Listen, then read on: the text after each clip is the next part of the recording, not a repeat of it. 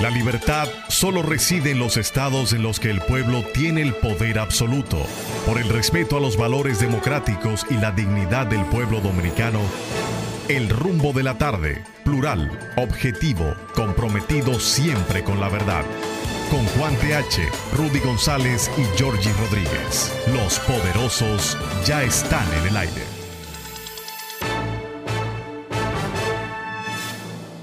Buenas tardes amigos, buenas tardes, gracias por estar con nosotros. Georgie Rodríguez, Juan Taveras Hernández, Juan TH y un servidor Rudy González. Rudy el bueno. Nos dicen los poderosos, gracias por esa consideración. Aquí estamos de 5 a 7. Nadie le dice a ustedes los poderosos. Claro Solo que se lo sí. pusieron ustedes, tú y, No.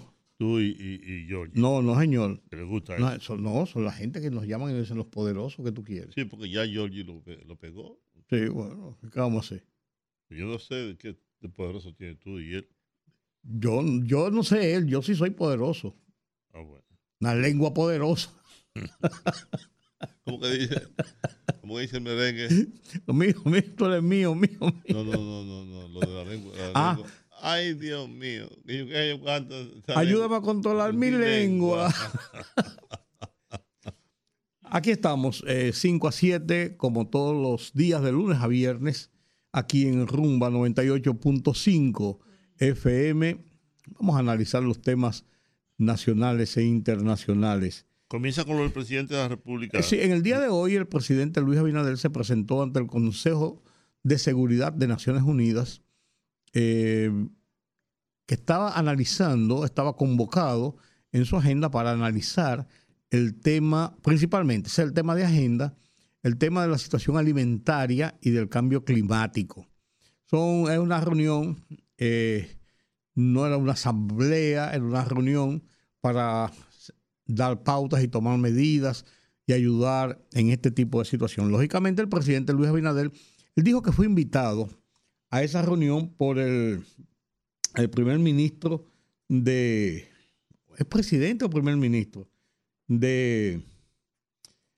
de ¿Cómo se llama esto? De Guyana, que está Guyana presidiendo el Consejo de Seguridad de Naciones Unidas precisamente en, esta, en, este, en este periodo de sesiones y él dijo que él lo había invitado y que sobre la base de esa invitación él aceptó ir y hablar ante el Consejo, pero que su tema, aunque habló también del tema de la situación alimentaria y del cambio climático, habló sobre el tema de Haití. Lógicamente, un escenario en Naciones Unidas donde desde septiembre del 2021 Luis Abinader viene abogando porque hayan soluciones de, la, parte de la comunidad internacional para ayudar a resolver el tema de Haití. Sobre la base de un pedido de que se haya una, una fuerza multinacional o lo que sea y que esa fuerza eh, busque mecanismos, eh, desarrolle acciones junto con una fuerza multinacional para eh, llevar la pacificación a Haití y tratar de enrumbar a ese país por situaciones que ayuden, que solucionen, que pongan en el camino de volver a un estado institucional.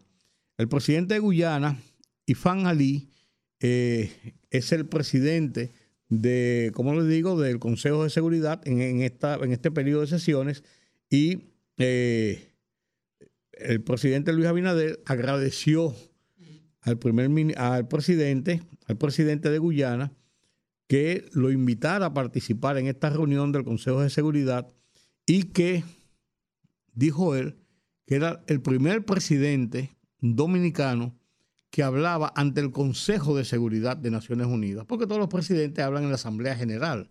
El Consejo de Seguridad es como el organismo ya más cerrado para asuntos muy específicos, principalmente relacionados con temas de conflictos eh, bélicos, pero también de situaciones conflictivas que puedan perturbar la paz. Esa es más o menos la esencia del Consejo de Seguridad. Entonces el presidente dirigió un discurso en que, como le digo, habló de los temas que estaban pautados dentro de la agenda, pero también se refirió al tema de Haití.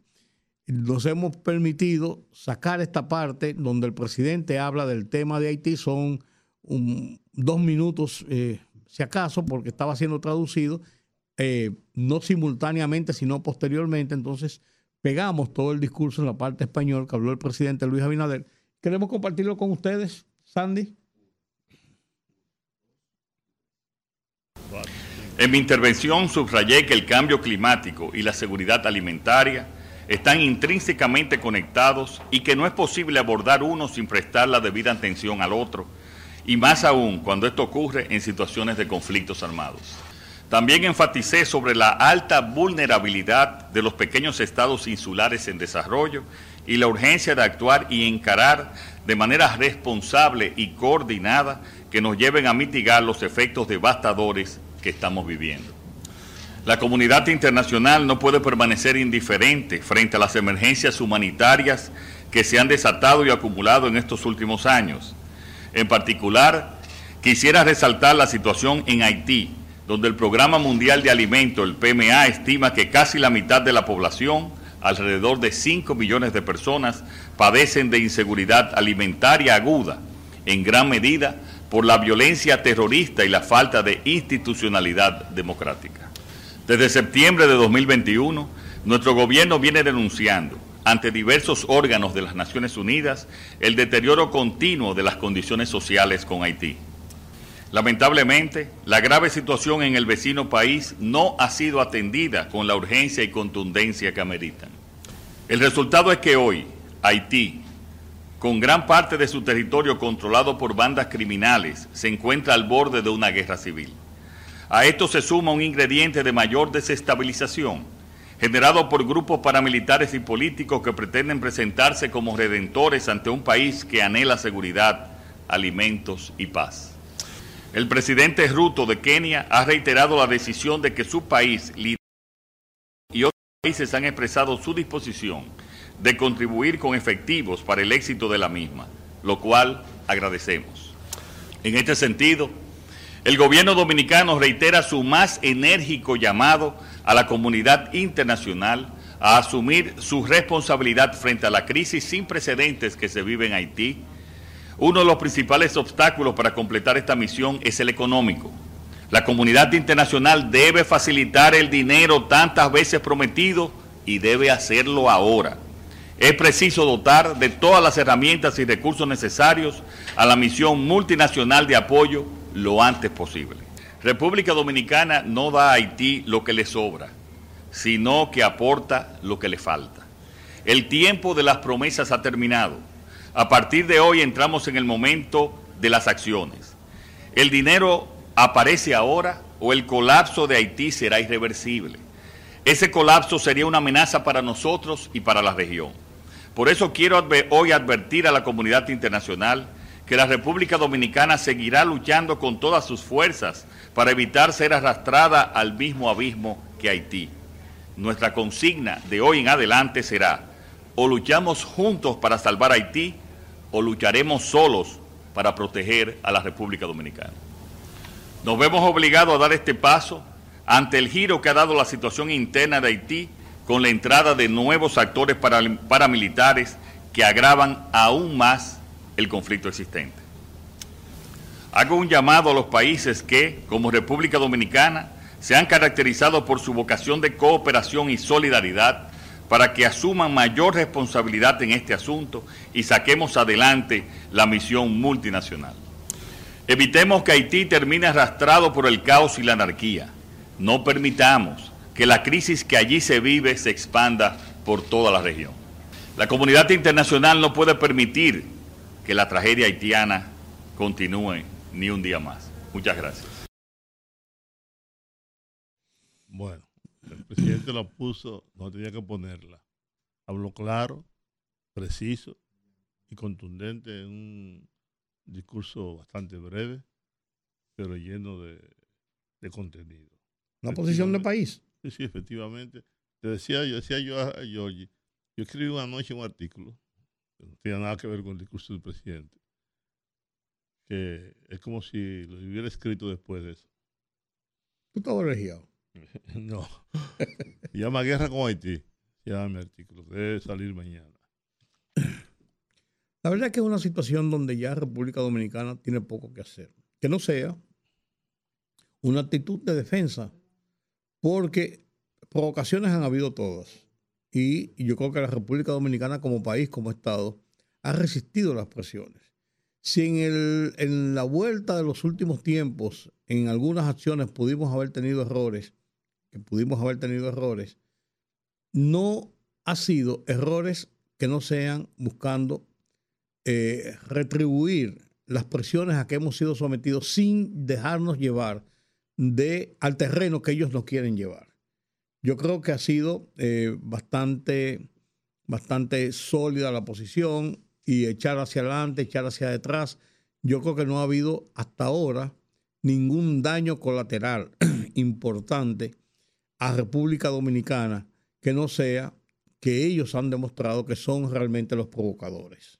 Porque realmente hasta este momento siempre Haití se ha, presentado como una víctima de República Dominicana. Y yo creo que ahora con sus acciones han, han enseñado el refajo realmente y han indicado que ellos están provocando una situación que nos pudiera llevar a nosotros a ser el chivo expiatorio y a alejar sus problemas medulares, tratando de unificar un país devastado por la discordia, por las incoherencias, por, por las disputas por el poder, por un sinsentido, eh, tratar de que nosotros seamos el motivo que pudiera unir a esa sociedad en una lucha absurda, ilógica y de la que ellos podían sacar ventaja.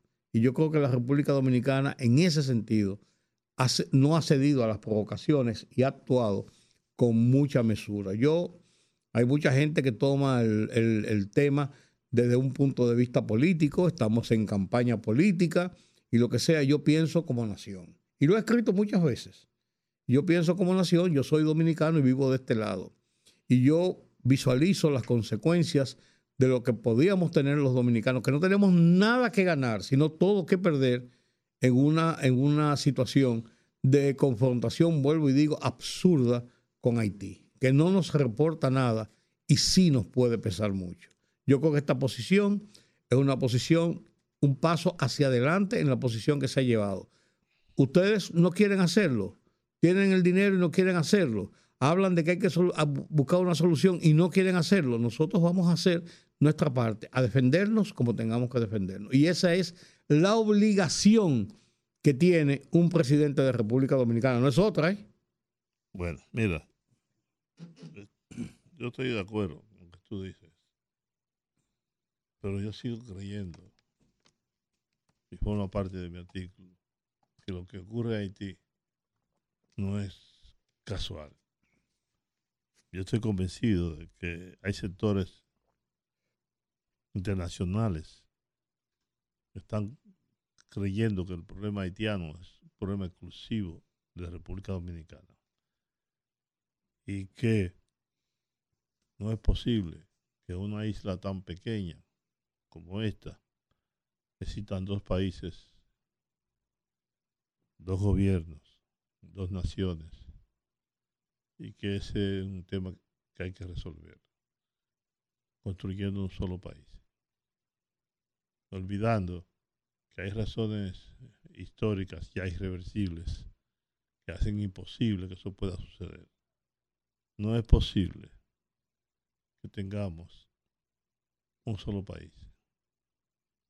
Somos dos naciones distintas, culturas distintas, sistema político distinto, sistema económico distinto, religión distinta, idioma distinto, y eso nos convierte en dos países eh, muy disímiles. Yo no creo que Guy Philippe, por ejemplo, haya llegado a Haití con tanto poder, tan envalentonado, sin que nadie le haga. No creo que el barbecue y el otro y las otras bandas patrocinadas, financiadas y armadas por sectores dentro, dentro y fuera de Haití, ahí hay, algo, algo, algo más. Un primer ministro de facto. Nosotros hemos vivido muchos años de espalda a Haití. Tú le preguntas a cualquier dominicano si sabe dónde está Haití, si ha ido a Haití, no ha ido. Yo, por ejemplo, que creo conocer medio, medio mundo. Sin embargo, no conozco Haití. He ido dos veces y no he salido del aeropuerto. ¿No? Los haitianos sí conocen República Dominicana.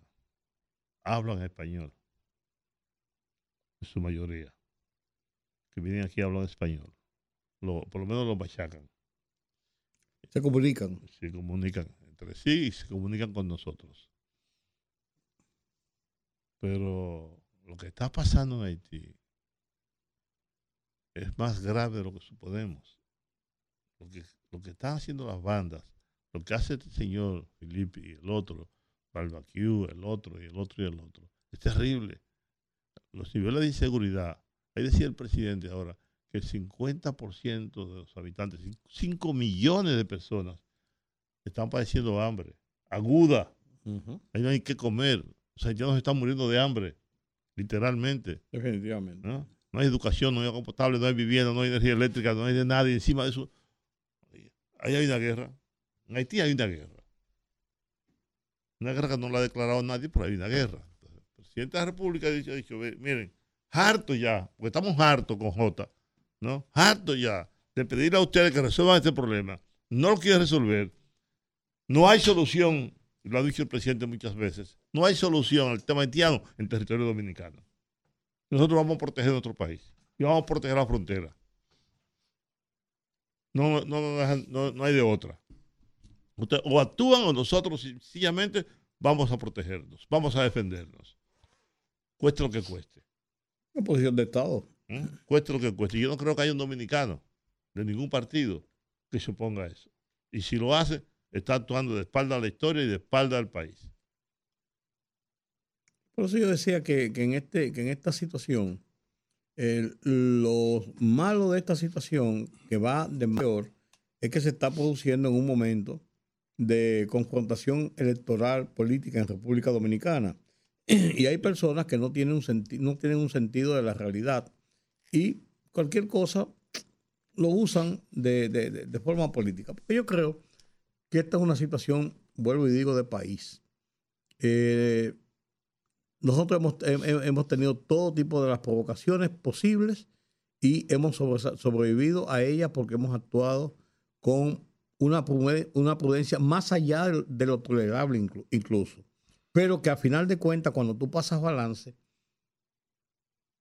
terminas reconociendo que ha sido mejor evitar la confrontación a que se nos quiere Ah, llegar supuesto, claro. que entrar en esa Si confrontación. hubiéramos, si, si hubiera, mira, del canal es una provocación. Pero de pe a pa. Claro. La, las amenazas de, de, de Conavi, otra provocación. Constantemente hay una Los otros días cuando entraron a la zona, fronte- a la zona ¿no? limítrofe y rompieron las, las, las, las señales y todas las cosas. O sea, no han, han habido muchas confrontaciones. Señor, buenas tardes, señor Rodríguez. Buenas tardes. ¿Llegó usted? Sí, gracias a Dios. Y llegó un momento donde incluso el gobierno de Ariel Henry, de irresponsable, dijo que ellos no sabían nada de eso, Sí, de lo que estaba claro. pasando, y que iban a averiguar y después salieron indicando que daban el respaldo militante y mandaron fuerzas eh, policiales a proteger lo que estaban haciendo el canal y las cosas que estaban, que estaban ocurriendo. Soy charlatán, ese Henry. Claro, pero ya, no, pero, pero eso ya sí genera una situación de Estado. Porque antes tú puedes decir, bueno, hay unos bandoleros por ahí que están, nosotros estamos luchando contra ellos.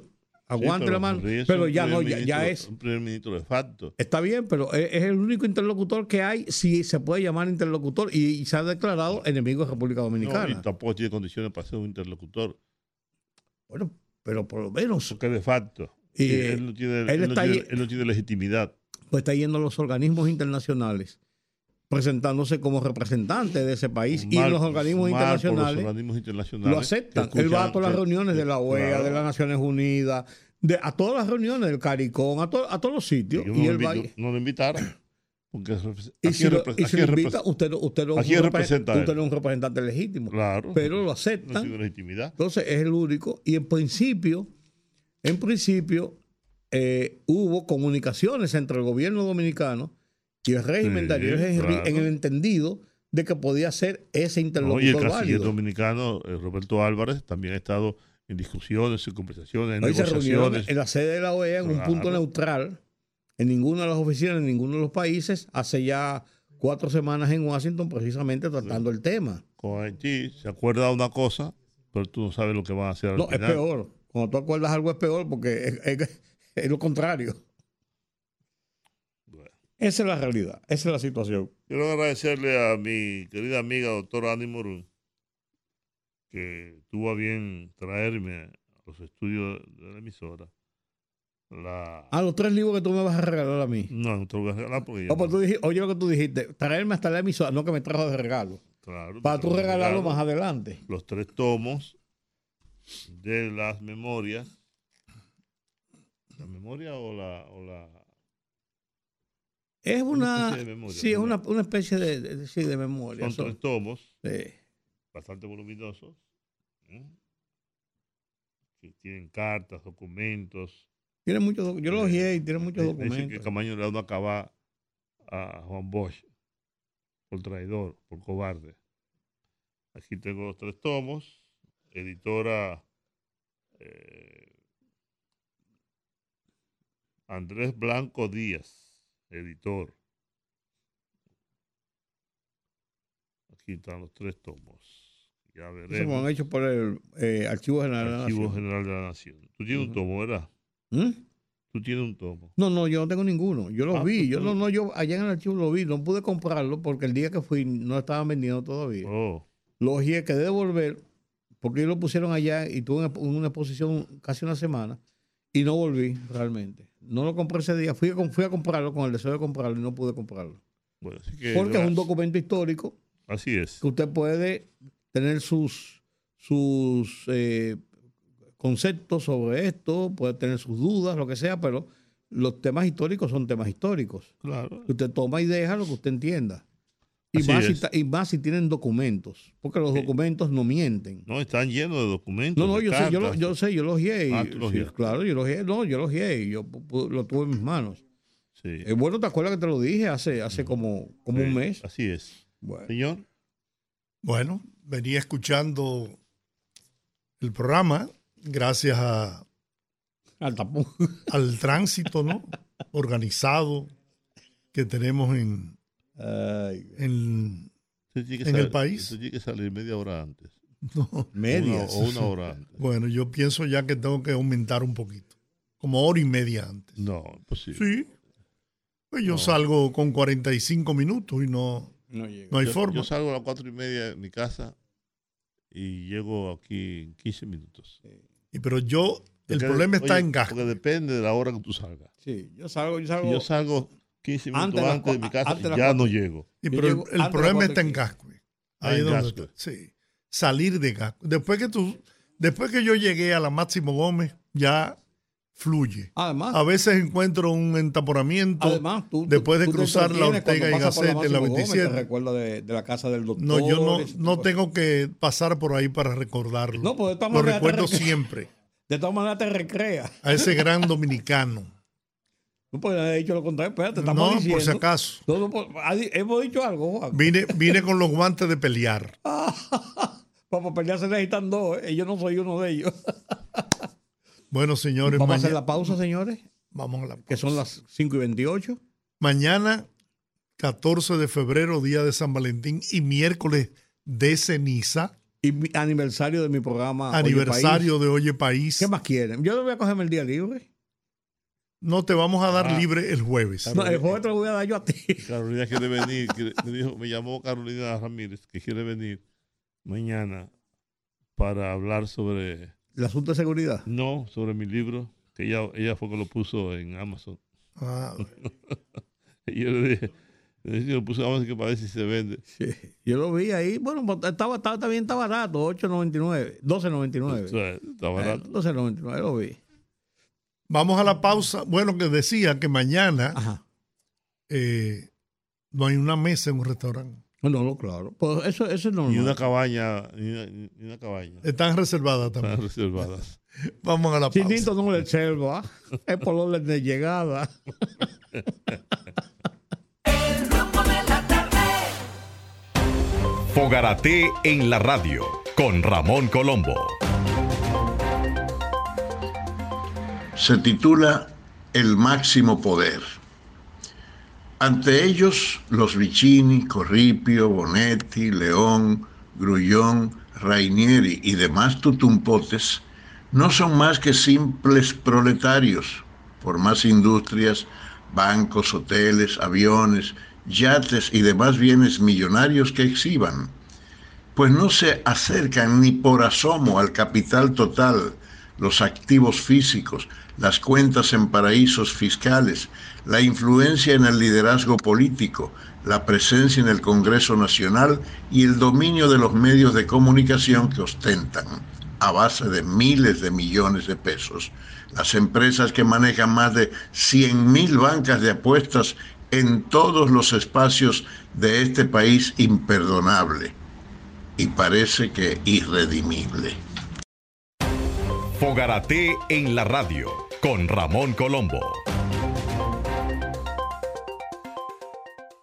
Una rumba de actualidad con rumbo a la veracidad. Un informativo trayecto que su huella dejará. Es el rumbo. Aquí estamos, aquí seguimos en el rumbo de la tarde. Don Jorge Rodríguez. Mira, hoy hubo una situación que se generó entre ex militares y ex policías eh, que estaban, que fueron ante el Ministerio de Hacienda de República Dominicana a reclamar el pago de prestaciones y una serie de, de situaciones que les quedan pendientes después de haber cumplido eh, su trabajo en esos departamentos oficiales. Correspondientes, según lo que ellos dicen, al año 2022 y al año 2023. Eh, llega una protesta frente a Hacienda y eso. Lo malo de esto es que a mí me dio, me dio mucha nostalgia, me dio mucha pena el hecho de que policías activos enfrentaran a policías retirados, oficiales, clases, lo que es como, co- como un choque de, de la misma familia, aunque de generaciones diferentes. Y eso, la verdad que, la verdad que me hizo sentir mal. O sea, lo, lo vi. Qué pena que esto, que esto pudiera ocurrir. Yo creo que ahí debió primar la sensatez de parte y parte. La sensatez de que si son ex policías y ex militares, no podían provocar situaciones que pudieran generar una acción de represión. Como también debieron ser todo lo ecuánime y tolerante las fuerzas del orden en su deber de imponer el orden, porque es que es, que es penoso una misma familia de unos más viejos y unos más jóvenes chocar en una forma pública en la calle de, de esa naturaleza. Hay una Lo que yo- nota de la yo dirección de prensa de Yo la conozco la nota, yo conozco la nota Lo que yo lamento es el matiz político que le puedan dar a esto. que, le- no, que le están dando a eso. Yo estuve viendo aquí el, el tuit, lo comenté, el tuit de Guillermo Fermín, que ya casi su casa, no debería salir nunca más, porque no tiene calidad, ni política ni moral para hablar. Porque el presidente Leonel Fernández tiene un par de gente ahí que no deberían hablar nunca. Entonces, Guillermo Fermín, este, este tuit, Guzmán Fermín. Guzmán Fermín dice, dice, miembros del gobierno mata pobres. Por ahí comienza. ¿Eh? De Abinader.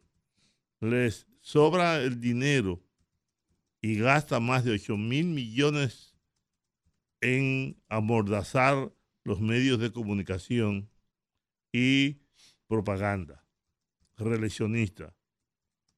Vemos a los policías disparando a policías en, en retiro. Es un hecho reprochable. Un reclamo por derechos adquiridos desde hace más de dos años. Dos años. La situación es indignante y humillante, dice él. El gobierno, esto es una- un comunicado, ¿no? lamentó hoy que sectores políticos de la oposición estén organizando protestas injustificadas de pensionados de la Policía Nacional cuando la actual gestión está cumpliendo como no lo hicieron otros. En ese sentido, informó que el actual gobierno pagó en diciembre pasado las pensiones correspondientes a los años 2016-2021 en beneficio de 3.000 policías. Mediante la nota de prensa de la Dirección de Prensa del Presidente, que fue enviada a los medios, se indica que actualmente el Ministerio de Hacienda trabaja para el pago de los años 2022-2023 en favor de unos 2.500 pensionados. El gobierno considera extraño la protesta de hoy se llevara a cabo dos semanas después de que se le comunicara al líder de la protesta que se estaban procesando los pagos. También extraña que horas después de la protesta, un ex jefe de la Policía Nacional, hoy dirigente de la Fuerza del Pueblo, emitiera un tuit condenando al gobierno y anunciando un castigo electoral en su contra por supuestamente no cumplir con los pensionados, dice el comunicado. En la nota de prensa divulgada por el gobierno, se precisa que actualmente se está en el proceso de análisis y concluidos los pasos del lugar, se procederá al pago de las pensiones a los ex policías como ningún otro gobierno lo había hecho. Entonces, Lo que yo no entiendo Mira, del comunicado es dónde está la afirmación de que es una acción política electoral de la oposición. bueno, pero el, el Twitter que acaba de leer Juan lo Bueno, desnuda está bien, de tú- cuerpo no, no, entero. pues tú puedes decir cualquier cosa. Ahora, él fue el que organizó la, la- la protesta. pero, no, no, no, pues, pues, no, pues yo, yo me estoy preguntando. legítima sospecha. Ah, porque bueno. Ah, no, ah, no, hay bueno. que, no hay que ser muy... Ah, no, pues si por legítima sospecha es, entonces tú puedes decir cualquier cosa. Yo, yo puedo Mira, yo, no me, yo no- nunca me he referido a, al general Guzmán Fermín. Fermín. Primero por la relación personal que he tenido con él siempre, pero más que eso por la memoria de su padre, el mayor general. No ha No, fallecido. no, pero Ah. yo lo tengo en mi memoria. Ah, no, no, no. no. Pensé que era en la lista de. Perdón. En la forma de decirlo pareciera no, que... imposible. ¿Cómo El mayor posible? general Guzmán. Todo el mundo se muere. Sí, pero que yo no lo dije Ah. por, por eso, sino que lo, siempre lo tengo en mi memoria. Fue lo que quise decir. También te trató. Muy bien. Siempre me trató con deferencia y yo tengo un, un concepto muy, muy grande de lo que es la, el trato que, y la amistad con, con los demás, independientemente de cualquier otro aspecto que pueda señalarse. Pero recibí el trato del general Guzmán Acosta, un trato de primera, exquisito. Entonces yo no me he querido referir nunca, aunque no comparto las posiciones políticas que ha adoptado el general retirado Guzmán Fermín, en absoluto la comparto, es más, las rechazo, pero prefiero no referirme para no eh, tener que llegar al punto de afectar una relación personal que he tenido con él. Así que es una pena que la desesperación, que la frustración, que la ambición personal, porque todo eso es respondiendo al, al odio que siembra en sus seguidores Leonel Fernández. Y lo digo con responsabilidad. ¿Defendiendo qué? Su ambición personal, porque él no se imagina otra cosa que no sea volver a la presidencia de la República. pero para eso tendría que borrarle el cerebro a la mayoría de los dominicanos que tienen muy presente, muy vivo en su pensamiento todo lo que aconteció en este país durante los 20 años de desgobierno del Partido de la Liberación Dominicana en manos de Leonel Fernández y de Danilo Medina. No sigan llenando de odio a una parte del pueblo dominicano. No sigan poniéndose en contra de los intereses de este país, como lo han hecho en el caso de la posición dominicana con relación a Haití. Ahí salieron las críticas ya del discurso del presidente en, en la reunión del Consejo de Seguridad. Mientras Luis Abinader demuestra ser un estadista, mientras Luis Abinader en apenas tres años y meses ha logrado relanzar este país, transformar este país y continuará con esa misma obra en los próximos cuatro años, porque no hay fuerza humana que detenga la reelección de Luis Abinader. Los demás, mediocres por demás, llenos de ambición, una ambición desmedida, desesperada, mediocres al fin, tratan de crear una falsa perspectiva y percepción en el pueblo dominicano. Pero este pueblo es muy sabio y ahora, el domingo 18, le va a demostrar en las urnas lo que el pueblo dominicano piensa de lo que fueron los gobiernos peledeístas. Y en mayo, ni se diga. Tenemos un invitado. Félix Grullón, director de INAVI. Hola Sergio, ¿cómo estás?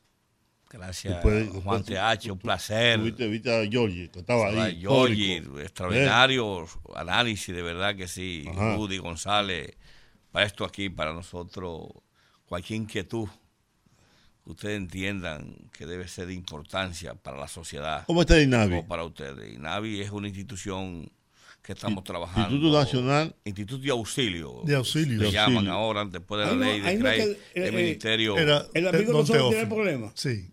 Teófilo. ¿Cuál es el problema que tiene? Dígame. O, o- o- ojalá que don Teófilo Él no estaba- él estaba- Te van a comenzar la entrevista con el programa no, de Teófilo. ah, no, es Bueno. que, no, es que es no. interesante. Cualquier, No. Nosotros, los funcionarios, estamos para funcionar. Y cualquier cosa que haya que intervenir, estamos aquí para eso. Ah, bueno. Bueno, Somos pretos. mire, él es un oyente, él es un es oyente, nosotros. es un oyente nuestro de desde que estábamos en la emisora anterior y él estaba en licencia médica y fue eh, Cancelado. cancelado de allá. Estando Entonces le prometieron estando- que le iban a hacer las gestiones para su pensión, pero entonces Eh, él me, está eh, me gustaría investigar el caso específico porque Su la director ley de su director tiene de, hasta X tanta licencia para una gente poder someter y si ya tiene los eh, todos los años correspondientes para usted ser pensionado, pues indiscutiblemente pensiones, lo va a pensionar. No sé si él se ha negado a caminar los pasos. No, no, él lo ha Porque hecho. déjeme decirle, Él lo ha hecho. los- yo quiero, yo no le voy a decir que lo ha hecho ni que no. No, yo le digo que sí Eh, porque, quiero nosotros decirle lo ayudamos. que inclusive el encargado de personal de gestión, Ángel, él mismo va a pensiones con ellos y colabora y contribuye al máximo Mire, para él- cuando fue cuando fue ese proceso, porque no fue fue un decreto pero fíjese, del señor presidente de la República, Mire, donde tiene- todos pues ya debía de pasar a pensiones por, Su- por- su director- por pero yo quiero pero excúseme, Ujú. el director de recursos humanos de su institución tiene conocimiento de eso y yo quisiera dejarlo hasta ahí. No, no. Lo que sea, para mí me gusta. Yo quiero conocer el El- caso. No la- tiene que ser la- aquí. la pero quiero que usted me lo dé. Claro, claro. Me lo permita, que Sí, lo dé el no. nombre y todo. Entonces nosotros investigar. Y le voy, a, le voy a recordar que le voy a llamar. Porque si hay alguien que respeta la norma, la ley y la constitución de la República es el presidente Luis Abinader. Y nosotros los funcionarios tenemos más que cumplir y colaborar y contribuir. Y más con una persona que después que tiene tantos años trabajando en una institución o donde sea, contribuir y colaborar con esas personas que es una persona bien, que aportó su tiempo de trabajo, sacrificio y esfuerzo para dicha institución. Nosotros, se llama él? pero Don- vamos a investigar, exacto, que nos dé el nombre y nosotros no- no- no- nos responsable investigarles, porque a veces hay que escuchar diferentes vertientes. Claro. Miren, INAVI es una institución que fue fundada en 1961 con la característica de construcción de auxilios y de funerales para dar un servicio social Sabica algún tiempo, ¿no? perfecto. Sí, lo mismo. Pero, pero era Sabica. Perfecto, correcto. ¿Qué sucede? Que a la actualidad, después de una ley creada para crear el Ministerio de la Vivienda, es una institución que se encarga de asuntos sociales, por eso se llama auxilio. Y claro, decir, seguimos trabajando con la parte de los servicios eh, de capilla y funerales y con las instituciones públicas que se afilian también a ella para nosotros dar un servicio. Y el que no tiene recursos también se lo damos porque es una institución que hace el esfuerzo, aunque con muy pocos recursos, eh, tratamos de que la gente cuando va a nuestra institución, a la que dirigimos hoy, que mañana la dirigirá otro, darle un servicio cercano a la gente con respeto, con delicadeza y con prudencia, aún no tengan recursos, aún no tengan dinero. Juan TH, tú que eres un conocedor, cada uno de ustedes, social a lo más alto nivel de este país y estudioso de esa parte, sabes que cuando una gente llora, tú no sabes si llora porque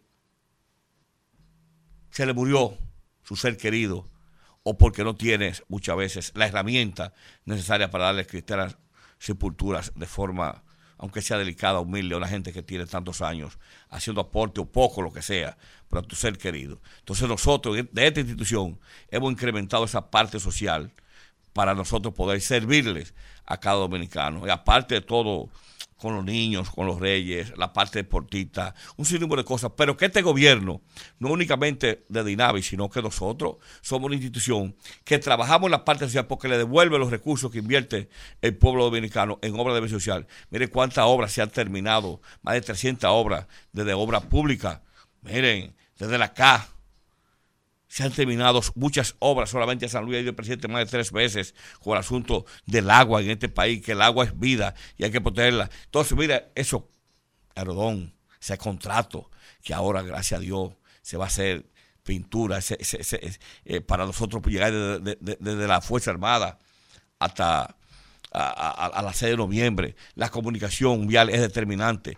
Luis es un hombre que es, es tan social que defiende hasta lo que no es de nosotros.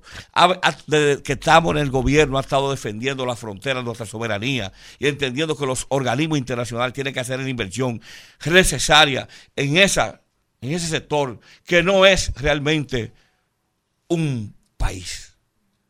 Es un terreno con mucha gente acumulada en un espacio determinado.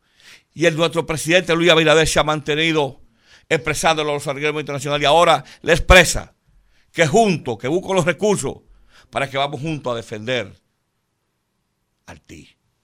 Y si nosotros tenemos que defender nuestra soberanía, defender nuestro país, porque no vamos a hacer el juego a caer en la misma situación que están ellos. Nosotros somos un país que vamos avanzando, que vamos creciendo, que con el trabajo que se está haciendo en la parte social, con los empresarios, con los micros empresarios, en educación, en salud, nosotros le garantizamos a ustedes que en 20 años seremos un país de, tercer- de- de primer mundo, no será un país tercer mundo, será un país de primer mundo, un país totalmente desarrollado, porque Luis Abinader es un hombre que piensa, que trabaja, que actúa, que ejecuta en beneficio del pueblo dominicano. Y por eso ustedes ven que donde quiera que iba, donde quiera que va, la gente le decía, Luis, tienes que repostularte para que siga dirigiendo los destinos de este país, para que siga gobernando como tú lo has venido haciendo. Y así aceptó al pueblo dominicano, a las iglesias, a la Junta de Vecinos, a los empresarios, a los micros empresarios, a los comunicadores de bien corazón, que ustedes que son el cuarto poder de este país. Entonces Luis Abinader ha entendido que tiene que seguir trabajando por el pueblo dominicano. Ustedes ven que acompañado de nuestros alcaldes a nivel del país, Francisco Peña tiene más del 70%, Junior Santos tiene más del 60%, Carolina Mejía tiene más del 60%, Díaz Tarso tiene más del 58%, Betty tiene más del 58%, Abel Martínez tiene más del 60%. Óyeme, es un tsunami que va a pasar en nuestra sociedad en los próximos días. Y ahora, el domingo, aquellos que dijeron que tenían dos millones de votos inscritos, vamos a ver dónde van a meter la cara. Aquellos que se ligaron a los perros intereses de Haití, que hicieron una universidad cuando fueron gobierno, duraron, tienen 20 duraron 20 años gobernando y no hicieron nada por este país, no resolvieron un solo problema. ¿Dónde van a meter la cara ahora cuando vean que esos dos millones de, de votos que ellos decían que tenían inscritos, de personas inscritas, van a sacar de 600 a 700 mil votos y que nosotros, a través de las urnas del voto popular, y Luis apoyando cada candidato, en donde quiera que va la gente le tira payo blanco, le tira sábana blanca, sale a la calle, la gente no se queda en su casa, porque el trabajo que ha venido Luis haciendo en conjunto con los alcaldes, que ha sido el principal municipalista sin ser, nunca le regidor ni alcalde, porque ha, Pero, ha- ha- pero, ha- pero, ha aprovechado Juan TH la oportunidad para hacer inversiones interesantes a Nidia- través de los alcaldes Nidia en este no- país. Nidia nos mandó un, un- un- un pico de oro, fue. ¿Eh? Entonces, Juan TH, Dime una cosa, dime una cosa, perdóname, perdóname. El INAVI, ¿de quién depende? el INAVI, los recursos van de Ustedes obras son una- especie de funeraria de los pobres. Sí, Bueno, sí, también. Pero aparte funeraria, Juan, tú te imaginas. ¿Cuáles servicios Sí, ofrecen? ah, recuerde cuando ahora los aguaceros, Ajá. el presidente de la República lo llama al Palacio Nacional y me manda a mí, a Guerra, a San Isidro y a San Luis. Y nosotros, en conjunto con las iglesias, la Junta de Vecinos, los alcaldes de allá, la Fuerza Viva, nosotros resolvimos toda esa problemática en conjunto con el administrador del Banco de Reserva, Samuel Pereira, toda la problemática que tenía esa gente, una parte importante, Juan TH, cuando aquel situación atmosférica que pasó, muy grande, que nos manda a buscar también al Palacio Nacional y nos manda al este. Hermano, nosotros fuimos de Cívico Francisco.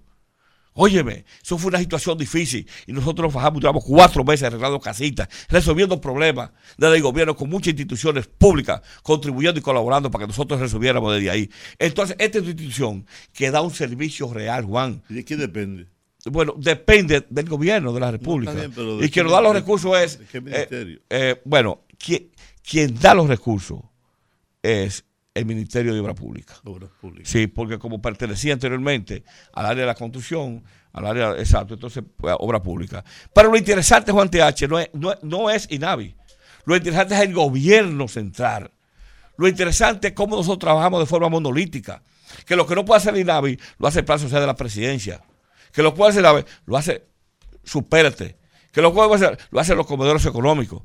Que lo haga la obra pública. Que lo haga, porque nosotros trabajamos entrelazados en beneficio de esta sociedad. Porque Luis es como un padre que nos ropa todo.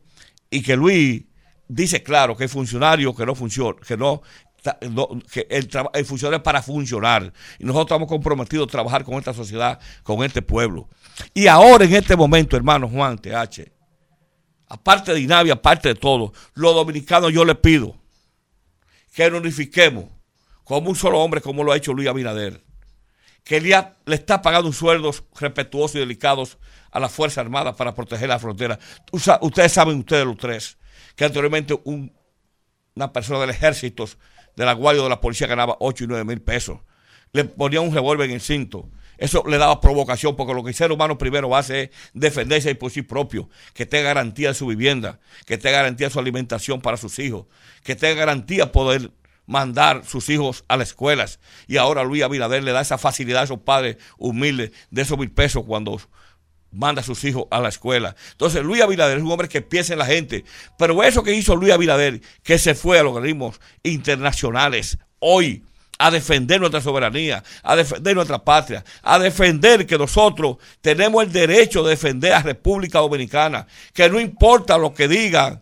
Esos que duraron 20 años gobernando, que no hicieron nada, que hicieron universidades, que se aliaron a los peores intereses, a los intereses más oscuros de ese vecino país de Haití, Debería- debería de ese dejar- territorio que está ahí, y todavía está unificado. No importa dejar- lo que Luis haga, siempre lo critican. Y oiga lo que le voy a decir, de está escuela- equivocado. Tú eres de la escuela de Georgie. Oye, oye, oye lo que te voy a decir. Mientras más critiquen, mientras más agresivos sean, mientras peor se comporten con esta sociedad, haciendo crítica únicamente porque de forma agresiva, imprudente, indelicada, la gente lo va a demostrar este domingo. En la votación de ellos va a ser una votación totalmente empírica. Entre los dos no van a llegar a un 30%, nosotros vamos a sacar al 70% de los síndicos de este país, pero vamos a llegar a, 70, a más del 70% Juan TH, por el respeto, por el cariño, por la delicadeza que Luis le ha mostrado a la población, porque hace la inversión de forma delicada, porque Luis escucha, Luis no es un sabiondo, Luis es un hombre que cuando tiene que escuchar a los periodistas lo escucha, como si lo escucha en la semanal. Luis es un hombre que cuando tiene que escuchar a los empresarios lo escucha. Cuando tiene que escuchar a las iglesias lo escucha. Y si tiene que escuchar también a ellos, que son intransigentes, también lo escucha. Pero andan haciendo politiquería permanentemente. Y ellos muchas veces están equivocados y creen que el pueblo dominicano le está creyendo. Mientras ellos más se crean que el pueblo le está creyendo, el pueblo, el pueblo lo está mirando. Lo está mirando con un emisor. Y ellos están equivocados. Cada vez que ellos provocan a esta sociedad, a la agresión, cada vez que ellos provocan a esta sociedad, la sociedad lo ve que no están preparados para gobernar. Un hombre que decía que este país, él, su partido anterior, tenía una fábrica de presidente, pero la fábrica de presidente era de él solo, porque no permite que nadie aspire a su partido político. Únicamente él aspira a presidente. Si no tiene la presidencia, mejor quiere morir, a lo que yo veo. Porque un hombre que el pueblo no lo quiere, que el pueblo lo rechaza, porque todo el mundo sabe cuántos ingenieros morían en ese gobierno, porque no le pagaban las obras que la gente construía. Y todo el mundo recuerda la, la Surlana, Juan Teayer, tanto que tú hablaste de eso, pero esos recursos no han llegado al pueblo dominicano. Tanto que tú hablaste, Juan TH, de esos aviones tucanos que se compraron. Juan TH, entonces un hombre con esas condiciones, con esas características, con ese comportamiento para esta sociedad, no está apto para gobernar este país otra vez de nuevo. Y por eso el 70%, 75, 80% de la población está con Luis Abinader. Está pensando en trabajar de forma sinérgica al lado de un hombre con esas condiciones, con esas cualidades, con esa moral, con esa formación política que sus padres. Rafael Abinader era un hombre que decía que había que trabajar por las mujeres y así él lo hace. El doctor Francisco Peña Gómez, que fue un gran hombre de este país, él está haciendo el gobierno que doctor José Francisco Peña Gómez hubiera querido hacer, que no lo pudo hacer. Pero Luis Abinader está encarnando el amor, la paz, el cariño y el respeto de esos líderes importantes que ya se fueron, pero que están con nosotros en amor, en cariño y en respeto, y que el Espíritu de Dios está con Luis defendiendo esta paz, y por eso seguirá siendo presidente una esta, vez más. Esta entrevista se convirtió en un monólogo, o tú tomaste un discurso, un discurso de barricada. De barricada. De barricada, de verdad. ¿Eh? Wow. Ustedes saben que ustedes tres Ajá. Son tres decanos. En ellos dos. Juan TH, te conozco desde que yo soy un muchachito. y hemos tenido mucho contacto. Oigan lo que les voy a decir. Uno se transmite, le transmite esas energía, esa energía que ustedes tienen.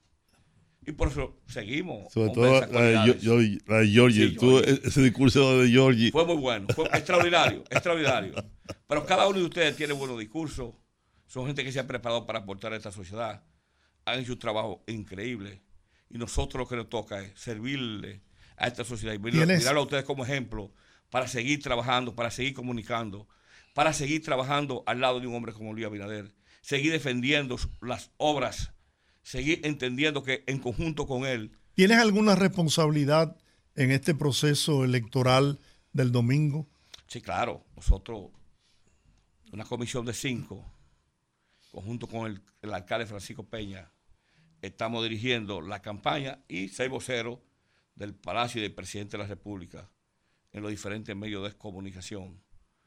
Pues venir a mostrar las obras que el señor presidente de la República, con tanto amor, pues le ha hecho a esta población en apenas tres años.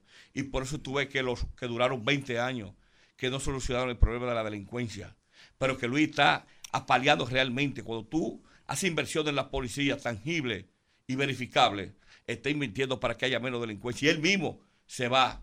Y si él no va, va la vicepresidencia. Y si ella no va, va el secretario de Estado de la presidencia. Porque una decisión de gobierno, una decisión de Estado, que la delincuencia tiene que disminuir. Nadie la va a acabar. A nadie le vamos a decir que nosotros vamos a resolver el problema al país de hoy para mañana, pero que vamos a seguir apaleando. Eso que duraron 20 años, que no resolvieron el problema de la salud, que no resolvieron el problema de la educación, que lo pudimos ver en la pandemia, cuando no había nada instalado en temas cibernéticos para poder dar educación a larga distancia y únicamente se drogaba, que ellos, ¿A qué atribuyes? intelectuales, pero intelectuales de qué? ¿Para me- qué es un intele- intelectual si no le va a servir a la sociedad? Sí, Georgie. Me gustaría conocer, la, la- realmente yo tengo información, ¿no? Sobre el alto nivel de, de intención de votos que tiene Francisco Peña. Como me dices que estás trabajando en, en la campaña de Santo Domingo Oeste, me gustaría conocer por qué Francisco Peña, que barrerá en, esa, en esas elecciones el domingo, ha logrado a la aceptación y la intención de voto de, a esos niveles en, en Santo Domingo Este. Mira, Francisco Peña es el hombre que más se parece a esa sociedad. Y él se levanta a las 5 de la mañana a comunicarse, interactuar, intercambiar ideas con los municipios. No Es importa es verdad. en los tratos sociales a los cuales pertenezca. Y te explico. Yo que soy un seguidor de Barack Obama, que lo leo, que lo sigo, Papa Francisco, la comunicación, el acercamiento con la gente, nada supera. La gente habla que Barack Obama ganó a través de los medios electrónicos, Facebook, Twitter y demás. Y no hay nada tan falso como eso, yo que lo he estudiado. Barack Obama es un hombre que comunica de cerca. Barack Obama, eso fue una herramienta, una de todas ellas. Barack Obama un hombre cercano a la gente, que comunica, que se acerca, que comparte con los comerciantes, que se iba de un estado a otro a interactuar, a escuchar a la gente. Cuando tú tratas de escuchar a la gente, cuando tú tratas de interpretar a la gente, la gente te interpreta y la gente te escucha y la gente te asimila y se hace parte tuya. Entonces, la gente, los seres humanos, la herramienta más interesante que puede tener cualquier ser humano es la comunicación face to face, de frente, porque la gente se siente importantizado. Cuando Georgie va a la casa de una gente muy humilde, la gente dice, mira, Georgie vino aquí, ese es mi hermano. Pero los vecinos también lo dicen y eso se va en una cadena. También si tú tienes las cualidades que no sea tan amigable, que no sea tan cercano a la gente, también la gente lo va a decir. Entonces el político que quiere hacer vida política, que a veces yo escucho que muchos no saben el sacrificio que se hace, que menos trabaja, y aquí hay gente que lo sabe, y lo estoy mirando muy bien, que el político que menos trabaja, trabaja más que cualquier empresario que, que más trabaje, porque tiene que entregarse por entero, por días y noches, en beneficio de la gente, sin importar a qué hora, de la noche, ni de la mañana, ni de madrugada, porque el político tiene que hacer un trabajo social, el político tiene que comprometerse con la gente, y yo, que hago vida política, a mí no importa la hora que sea, no, hermano, yo creo que nosotros los políticos estamos para servir. Y el que es- estudia arquitectura tiene que saber que es un arquitecto. El que es profesor tiene que saber que es un profesor, tiene que prepararse en el área. Y si usted se introduce a la carrera política, debe ser por el servicio, por el servicio social que usted debe dar. Y Francisco es un hombre social. Nosotros somos personas social. Aparte que hemos podido armar un proyecto de nación municipal desde ahí, en conjunto con cada uno de los compañeros, y que no hay ningún tipo de contradicción. ¿Qué puede, qué puede esperar los municipios, los municipios de Santo Domingo Este de una nueva gestión de Francisco Peña? Mira, yo le digo que todas las cosas en la vida, haciendo las cosas bien, hay que mejorarlas para ser mejor. Yo soy un hombre que estoy de acuerdo en eso. Y he conversado con él que tenemos que trabajar con la sociedad, con la Junta de Vecinos, con las iglesias, de forma sinérgica. Ahora bien, con un programa, una programación de que nosotros debemos subir ese municipio en cuanto a la revelación. No podemos seguir con la arrabalización. Y lo que hizo Andújar bien, de lo que tenemos que fortalecerlo y hacerlos mejor. Lo que él y sus gestiones no lo hizo también, mejorarlo también. Todos los seres humanos tenemos cosas que mejorar, cosas que fortalecer. Porque haciendo la cosa bien, usted tiene que hacerla mejor. Haciendo la cosa bien, usted tiene que mejorarla. El cambio, la transformación, eso es permanente. No importa lo que sea que usted pueda hacer hoy. El ser humano lo que importa es el aquí y el ahora y es lo que construye el futuro. El futuro no existe, ni el pasado tampoco. Pero para construir un futuro provisorio tenemos que tener conciencia. Conciencia tenemos todo, pero no todo la aplicamos. Vivir en ella. Entonces, para vivir en ella hay que trabajar con un concepto claro, con una programación clara y ejecutarla. Muchas veces es más fácil planificarla que ejecutarla. Cualquiera ejecuta, cualquiera planifica. Ahora ejecutarla. Entonces, nosotros hemos conversado con el compañero Francisco Peña que estamos comprometidos con el presidente Luis Abinader, porque Luis Abinader es un municipalista carta a acabar y le ha dado los recursos, le está dando los recursos a todos los síndicos y así se lo va a seguir dando a él para nosotros poder hacer las transformaciones de ese municipio que no invirtieron las autoridades 20 años, nada. El único invertido ha sido el presidente Luis Abinader, que hicimos, estamos trabajando fuertemente. Miren, en los Alcarrizos, el teleférico, se está haciendo el metro, se está haciendo lo, que se va a hacer en, en la avenida, en el 9, en pintura, eh, en Nuevo se están haciendo todas las calles. La circunvalación de los alcarrizos a hasta afuera. Miren, este gobierno está haciendo un extraordinario trabajo. Entonces, Francisco Peña está comprometido en conjunto con nosotros a hacer las transformaciones para que ese municipio, de sentar la base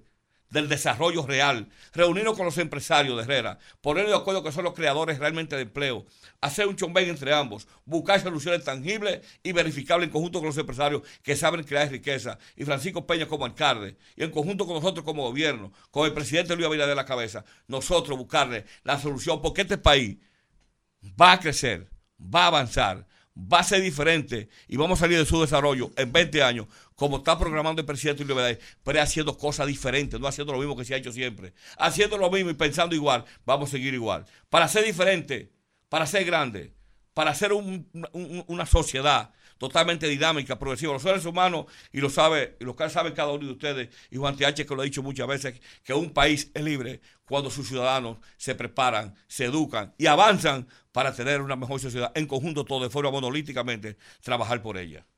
Bueno, yo creo que todo está dicho aquí. Agradecerle a Félix Grullón, quien es. Nos dejó sin palabras.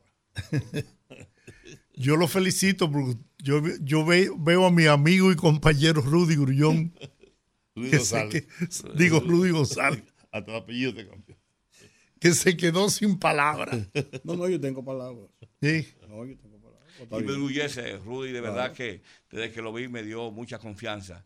Y me siento orgulloso de un decano, un hombre como usted, tener la oportunidad de nosotros junto a Juan TH y a Giorgi poder interactuar, intercambiar esta idea. bueno. Orgullo me da de verdad que sí. usted. Gracias, muy amable. Igual, igual para mí.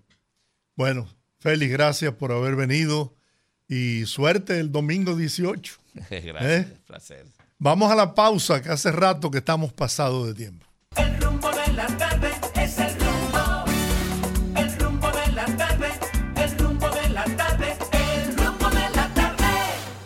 Bueno, Pedernales está de moda, no solamente por las bellezas y atractivos turísticos y el desarrollo de esa parte de la economía dominicana que ha puesto en ejecución el presidente Luis Abinader, sino que en esa provincia fronteriza hay tierras raras. Se ha confirmado. Usted sabe lo que es eso. Pero aún falta data que permita determinar la cantidad y la ubicación del mayor hallazgo. El ministro de Energía y Minas, Antonio Almonte, confirmó que se trabaja conjuntamente con otros países a manera de cooperación, los que están realizando evaluaciones científicas de las muestras que se han tomado en ciertas áreas de la zona.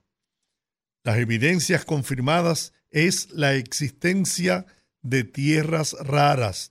Ahora, el volumen, las características, el tamaño, es un proceso que está en evaluación.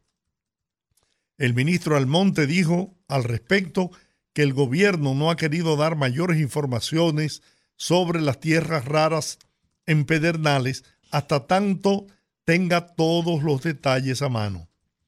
Precisó que un asunto es encontrar una muestra con tierras raras y otra es poder hablar de un yacimiento con determinado volumen o que hay esta riqueza y este potencial. Explicó que el gobierno no se ha referido a ese tema por respeto a la ciudadanía. Queremos hacerlo cuando tengamos los pelos en la mano. Desde hace tiempo se habla de que en Pedernales hay ese mineral que contiene 17 elementos químicos, incluyendo el litio, muy usado por la industria tecnológica de alta gama para la fabricación de celulares, armas y equipos médicos, entre otros. Por primera vez en el estudio Barómetro de Energía y Minas de marzo del 2016, se exponen los recursos energéticos y mineros y se habla del mineral. Lo que debía haber aquí es una ley, definitivamente una ley de minas. Aquí no hay una política de minas realmente. Aquí eh, eso anda manga por hombro porque se, se da una licitación, se da un permiso de exploración, una compañía invierte y después que invierte tú no tienes ningún tipo de garantía. Para colmo después, eh, que, sea- que el Estado le da una, una, una, un permiso para que una persona haga una, una serie de inversiones y prepare y haga un proyecto de explotación, entonces los ecologistas dicen que no debe ser porque son zonas protegidas. Entonces, eso fue lo que dijo Sebastián Piñeira cuando vino aquí a República Dominicana hace tres meses, que habló en la Cámara de Diputados, entre otras cosas, ese fue el tema que agotó. República Dominicana tiene que tomar una, una definición. Estos son los sitios donde se puede explotar. Estos son los sitios, estas son las condiciones donde no se puede explotar. Si usted sigue esas normas, usted puede explotar. Si no se sigue esas normas, entonces no se puede explotar. O sea, para establecer un- una real política minera en República Dominicana. Bueno, tierras raras es el nombre común de 17 elementos químicos esca- escandio, itrio y los 15 elementos del grupo de los lantanidos. Lantano, serio, placeodominio, neodominio, promo, pro- semario, europeo, globolinio, terbio, disprocio, olmio, ubrio, tulio, iterbio y lutucio. Hay que señalar que en esta clasificación no se considera la serie de los actínidos, o sea, raros, aunque el nombre de tierras raras podría llevar a la conclusión de que se trata de elementos escasos en la corteza terrestre, algunos elementos como el cerio, el itrio y el neodiminio son más abundantes. Se las califica de raras debido a que es muy poco común encontrarlos en una forma pura, aunque hay depósitos de algunos de ellos en todo el mundo. El término tierra rara, tierra, no es más que una forma de arcaica, una forma arcaica de referirse a alguno que se pueda disolver en el ácido. Y por ahí sigue hablando sobre el tema. ¿Verdad que son claras? O sea, El tema No, y es- el, y precio de eso una- es... Como una mina. Y el tema es, Como si el, tema es que hay algunos de esos minerales que pueden servir, pues, se está, se está identificando como parte de la energía del futuro. El caso del litio, por ejemplo, es uno de esos casos que no se conocía y sin embargo se entiende que es uno de los minerales de eh, productores de eso es energía que el del ministro futuro. dice de que, fa- de que falta data, porque es que para determinar toda Hasta que no tierra estén es los estudios. Sí, la En tierra Haití es se rara, decía se requiere en un tiempo que habían tierras raras. Uno de los problemas que pasó en Afganistán precisamente, eh, yo he leído algunos artículos sobre eso, uno de los problemas que pasó en Afganistán es que un grupo de contratistas, muchos contratistas, llegaron junto con las tropas norteamericanas haciendo investigaciones porque había muchas, muchas, muchos indicios de Que que había habían tierras- tierras raras. El problema es que como la guerra se generalizó con los grupos eh, antagónicos al gobierno y a los Estados Unidos y estaban regados por todo lo que era el gran desierto de Afganistán, era imposible hacer esos, esas investigaciones y esos experimentos. Por eso llegó un momento donde una invasión que iba a ser una cosa de meses duró 20 años y tuvieron que salir con un- los norteamericanos con un- un- una, un- una mano adelante y una mano atrás.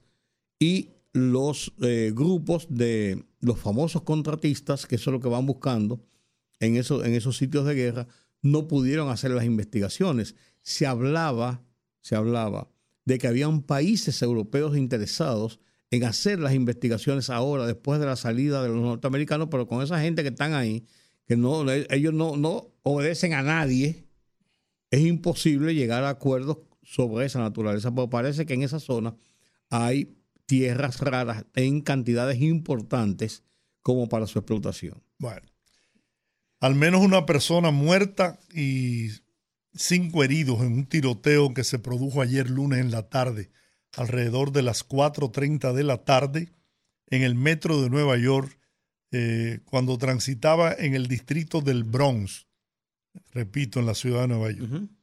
La persona, el muerto, es un hombre, 34 años de edad, murió en el hospital, mientras que los heridos son tres hombres y dos mujeres con edades comprendidas entre 14 y 71 años. No se trata de un acto terrorista, sino se ha determinado que fue un enfrentamiento entre dos grupos. Eh, no es raro que haya un niño de 14 años herido en el tren de Nueva York, porque los estudiantes en Nueva York usan el tren. Usan el, el, el- el tren, el usan las guaguas y usan, usan el tren. Tú, tú estás por la mañana al tren y ves muchos, muchos eh, niños de 12, 13, 14, 15 años en el tren con sus mochilas para su escuela. Eso es, eso es normal. En México también asesinaron al ex alcalde opositor del estado de Veracruz. Señores, la violencia está por donde quiera. ¿eh? Andrés Valencia Río, perteneciente al partido opositor Acción Nacional PAN, fue asesinado a tiros ayer lunes en el sur de Veracruz, informaron las autoridades locales. Mm, La violencia en todas partes. El Día Mundial del Soltero. ¿Qué te es parece? día. Tú eres soltero y sin compromiso. Bueno, yo no sé lo de compromiso, pero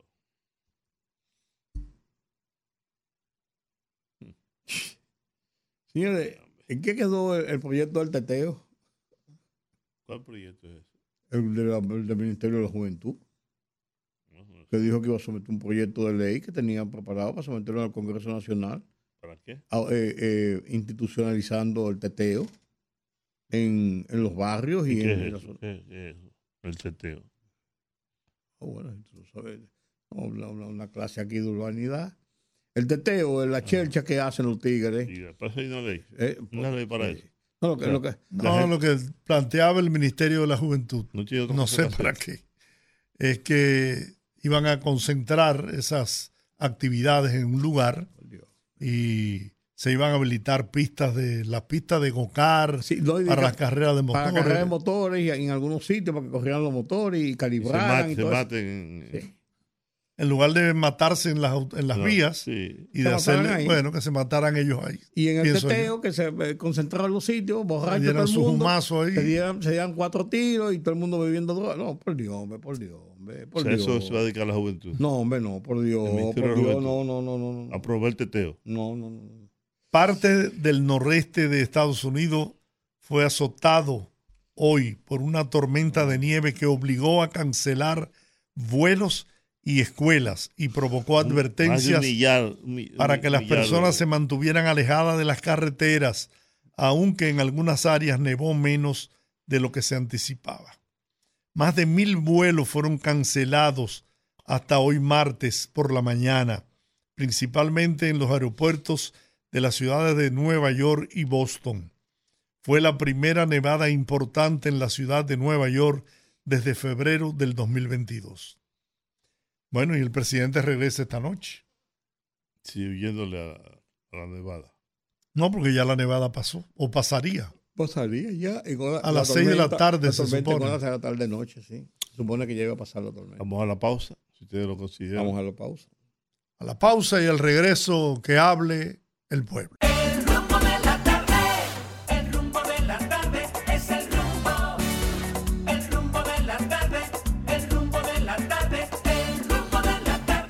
Abrimos los teléfonos 809-682-9850. Buenas, parece que la Buenas internacional está mala. Buenas tardes, Buenas. poderoso. Buenas, adelante. Que, que pronto serán los de Virucho. Ajá. Ajá. Yo- Georgie, ¿tú sabes por qué Rudy no habló cuando estaba hablando del señor Dinavi? Sí. Porque él no es psicólogo. Buenas tardes. Buenas tardes, equipo. Hola. Saludos a esta cabina tricentenaria. No tiene código. Eh, el caballero que estaba ahí en cabina, el, el invitado, ese hombre no bebió, no pidió un vaso de agua ahí, siquiera. No, incluso tenía una botella de agua aquí, pero no, no, no se la tomó. bueno, si, si no tiene una botelladita de agua, ahí se va a deshidratar ese hombre. Miren, señores, Cuéntanos. eh, yo recordando un anuncio que tiene eh, Manuel Jiménez, que él ha capacitado jóvenes, que yo cuándo, que. Ustedes saben que mucha juventud de aquel lado que lavaba carro ahí en la avenida de Estados Unidos se echaron a perder. Incluso yo tengo, yo tuve amigos ahí, en ese entonces yo vivía de aquel lado. Hubieron jóvenes que, hay dos que hoy están muertos, muchos están en los vicios de las drogas y muchos están atracando. Porque al, al él quitarle ese sustento a ellos, el único sustento que tenían, porque había muchos que tenían de a dos hijos, eh, mujer sin trabajo, y, él, y ellos eran el sustento ahí lavando esos carros. Y él venía a caerle a bombazo y a tiro. El, el, el cañero llegó a acuerdo con ellos. Miren, nada más tienen que dejarme eso limpio ahí, no quiero que me dejen sucio. Ustedes pueden lavar su carro. Pero este hombre de que llegó fue un combate con esos jóvenes, que esa juventud está perdida. Tú eso que lavaban carros, la mayoría están presos y en droga y atracando, y eso fue un desastre. Bien, Eso fue lo que trajo la administración de ese hombre. muy bien. Gra- Vamos a ver usted, buenas. Eso no es una excusa. Eso no es una excusa para ustedes que dedicarse Hello. a atracar, ¿Qué a hubo? droga, a robar, etcétera, etcétera. Jacqueline. Oh, oh, eso no, usted no puede culpar a Jackie. por eso. Juan, no, no, Juan, Juan. No pele tanto. Hola, Jackie. ¿Eh? Que mañana es día de la, mis- de la amistad. O de la mitad, qué sé yo. No joda, hombre, eso es una falsa. Mañana no se come carne, Juan. Sí, mañana, en, sí. muchas- en, la en las cabañas. Mañana no se come carne. Mañana acá mañana van a play. Don Giorgi, mire, yo no sé si usted es amigo de, de, de Guzmán Fermín, pero déjeme decirle una cosa. Guzmán Fermín no puede abrir esa bocaza que tiene para hablar de, de la violencia, ni de que están matando, ni nada de, de, esos asuntos. Él, él sabe que él tiene un apodo que le pusieron en San Francisco, que es el cirujano. Y, y yo creo que aquí hay gente que todavía se acuerda de lo que pasó con el muchachito ese, el tal Valdera, allá en- en San Francisco. Si ese muchacho tiene conciencia, yo creo que no debe dormir tranquilo por la noche, porque la muerte de esos tres infelices, que hay uno que no aparece, la muerte de esos tres infelices tiene que estar en la mano de él, tiene que estar él con la mano llena de sangre cada vez que se levanta y se ve al espejo, ese sinvergüenza. Sinvergüenza los dos, sinvergüenza él, sinvergüenza el mismo Guzmán Fermín y todo el cuerpo policial que él tuvo ahí junto con el que se prestó para esa farsa. Buenas tardes. Envíame la la cédula de don Teófilo. Así será. Bien. Vamos a ver esta otra llamada. Buenas. Buenas, Sí. es Rita del ensanche Quisqueya. Hola, Saludo a mi Rita. amiga Jacqueline, que me deje su teléfono a ver si me comunico con ella. Muy bien. Don, don, yo quiero preguntarle a los PLDistas si es que ellos se están volviendo locos o es que están desesperados, ¿qué será? Señores, aquí lo que queremos es unas elecciones transparentes, que gane el que gane, el que perdió, perdió. Porque yo oí que dijo el que aspira a síndico de Santiago que él va a ganar a la mala o a la buena. El Rubén Maldonado lo oí que dijo que el director de DNI ya tiene eh, hecho su fraude, que trajeron gente de fuera para hacer fraude. Señores, esto no puede ser así. Señores, vamos a la calma, que el que ganó, ganó y nosotros vamos a ganar, que se estén tranquilos. Pase buena tarde. Buenas tardes. Quieto, Bobby. Buenas. Buenas. Sí, adelante. ¿Cómo están todos? Muy Juan, bien, muy bien. Bien, bien, bien. Oviedo, Mirador Sur. Oviedo, Oviedo, ¿cómo caray, qué gusto oírte. Todo bien. Todos los días más trabajo entrar, pero cada vez que puedo, siempre llamo. Ah, Bien. Llama siempre, llama siempre. ¿Cómo no? Y si, si mire, breve análisis de Santiago y el Distrito Nacional. Adelante. Se cayó la llamada. Ah, El hola. distrito, en el Distrito Nacional, no tengo dudas que Carolina sacará no menos de un 63%, no menos, puede ser más, eh, pero no menos de un 63%.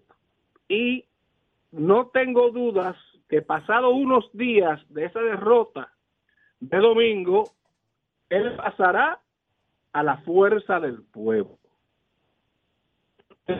Distrito Nacional. Lo pueden anotar ahí y voy a llamar y lo voy a recordar cuando eso pase. Lo segundo que es Santiago. Santiago tiene el reto el PLD. Lo tiene Danilo Medina. Lo tiene Víctor Fadur y lo tiene Abel Martínez. Si Abel Martínez pierde Santiago, donde él alcalde y es el candidato presidencial, se queda sin fuerzas para negociar eh, eh, en una primera vuelta eh, con Leonel Fernández. Sería catastrófico para el PLD perder su candidato presidencial, perder donde es alcalde, que es en Santiago. Eso, eh, eso, eso inmediatamente tira a la deriva ese partido. Muchas gracias. Bien, Bueno, Oviedo. gracias, Oviedo. Buenas tardes. Aló. Sí, adelante. Buenas tardes. Adelante. Felicitaciones por su programa. Gracias. Luis Cruz, Adelante, Luis. hermano, qué tristeza da el uno ver a funcionarios policiales activos agredir a su compañero que están en una lucha, oye, por algo que le corresponde. Parece que, que ellos no ven la realidad de lo que se está viviendo en el país.